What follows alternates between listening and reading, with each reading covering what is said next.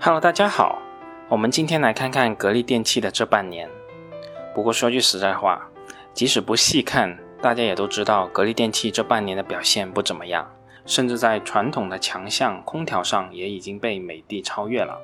所以其实这次我们的关注点在于，格力这次中报的业绩下跌是趋势性的还是暂时性的？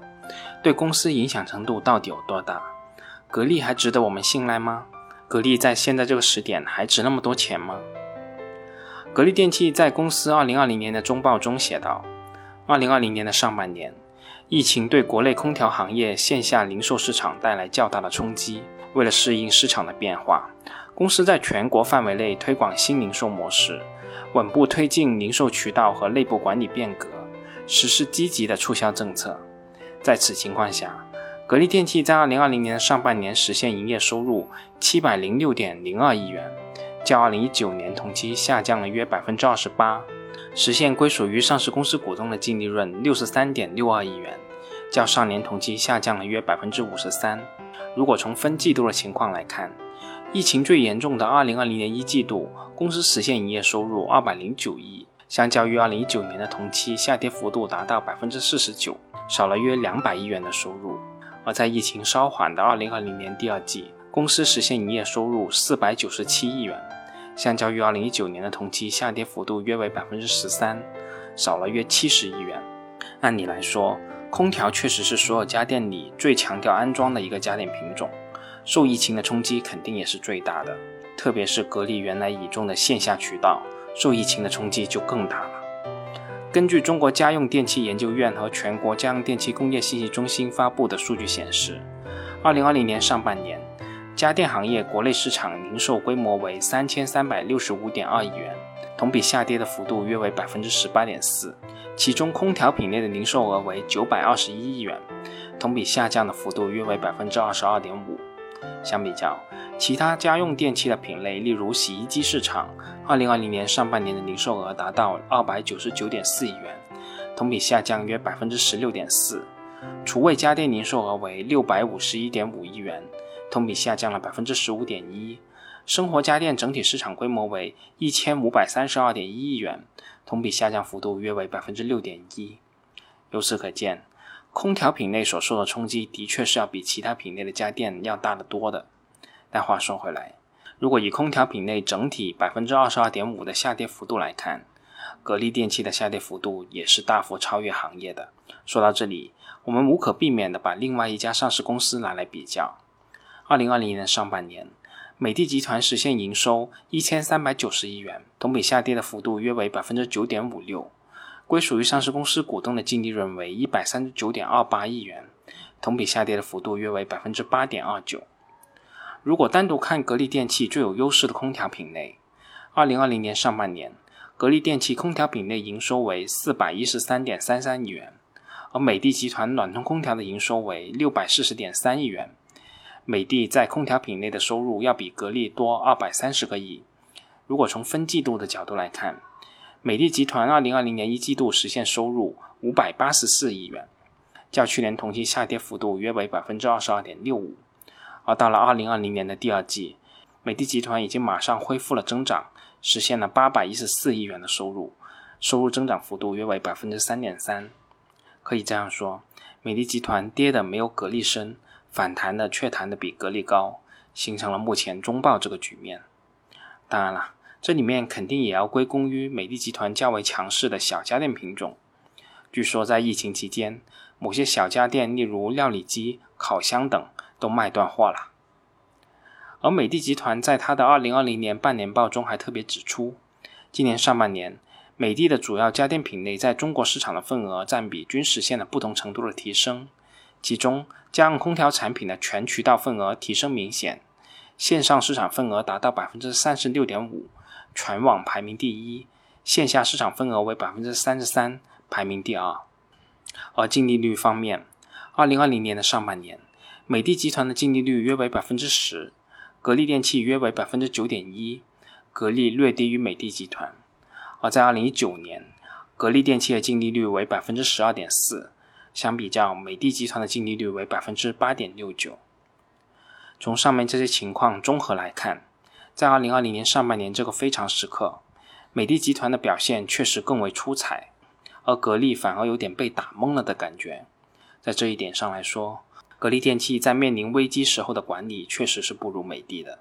但如果我们看两家企业分季度收入的波动趋势来看，其实两家企业还是比较接近的，并没有看出明显的异常情况，两者都呈现完全相同的一个趋势。在这里面还有一个问题，就是格力电器2020年上半年的营业收入只下降了百分之二十八，但净利润却下降了百分之五十三，这又是为什么呢？其实这个问题也比较简单，就是毛利率下降了呗。格力电器在二零二零年上半年的毛利率是百分之二十一点一一，而相比较二零一九年上半年，格力电器的毛利率达到百分之三十一点零二，毛利率直线下跌了十个点，那公司的净利润下跌也是顺理成章的事情了。但这里面还有一个点，就是这种毛利率的下跌到底是受疫情的影响，暂时性的下跌，还是一种 U 型的，甚至是 L 型的下跌？对于这一点。我暂时是没有答案的，我个人比较倾向于 U 型，就是格力电器在底部还要持续一段时间，所以我认为在格力电器上，短期内我们没必要抱太高的期望了。还有一点看着比较辣眼睛的是格力电器的现金流情况。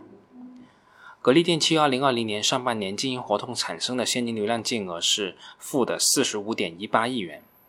如果从分季度的角度来看。一季度，格力电器经营活动现金流量净额为负的一百一十七点七亿元，一个季度失血一百一十七亿啊！这个金额确实大的有点炸舌。我们反观美的集团，美的在今年一季度最艰难的时候，仍能维持正向的现金流。从这一点上，我不得不再次质疑格力的危机应对能力。而令我更加不解的是，在公司现金流量净额仍未转正的情况下，格力竟然提出了大额的现金分红预案，这波神操作确实让我有点看不懂，是为了稳定股价吗？是因为高领的压力吗？无论因为什么原因，这都是短期的行为，从长远来说，大概率是不利于企业的发展的。当然了，如果说格力认为目前的投资项目消化不了那么多资金，出于提高净资产收益率的角度这么做，那就另当别论了。但怎么看？现在都不像是这样的时刻啊！当然了，我作为公司的投资者，我肯定是欢迎公司分红的，分的越多我越高兴。但作为一个公司的长期投资者，这一切都是要建基于长期利益最大化的前提之下的，也就是分红不能损害公司长远的发展利益。截止二零二零年的七月三十一号。格力电器通过回购专用证券账户，以集中竞价的方式累计回购公司股份五百九十九万股，占公司截止二零二零年七月三十一号总股本的百分之零点一，最高成交价为五十七元一股，最低成交价为五十六点三三元一股，支付的总金额为三点三九亿元。而到了二零二零年的八月十四号。公司通过回购专用证券账户，以集中竞价的方式累计回购公司股份四千七百零九万股，最高成交价为五十七元一股，最低成交价为五十五点零五元一股，回购已支付金额为二十六点三亿元。在回购完成以后，相信格力电器也将会推出自己的员工股权激励计划，也希望这样一个员工持股计划可以对格力电器的发展真的形成促进。好了。我们再说最后一个问题：格力电器到底值不值现在这个价钱呢？其实这个问题在于你自己的判断。如果你是判断格力电器就此一蹶不振了，那肯定格力电器目前是不值这个价钱的。但起码就我自己的判断来说，我并不认为格力电器会就此消沉了，而是会在经历此次低谷期以后慢慢恢复。我对格力电器估值的假设是这样的。公司二零二零年的净资产收益率降至只有百分之十四左右的水平，而在二零二一年逐步恢复正常至二零一九年左右的水平，百分之二十五左右的净资产收益率。但为了更谨慎的考虑这个问题，我们假设格力的净资产收益率每年下降百分之十，至二零二三年下降至百分之十八左右的净资产收益率。对于格力电器二零二五年时候的终值。我们预计格力电器能以十二倍的市盈率，又或者说二点五倍的市净率卖出去。在现金流量折现估值的模型下，如果按市盈率估值卖出，格力电器目前的大体价值在七十八元左右。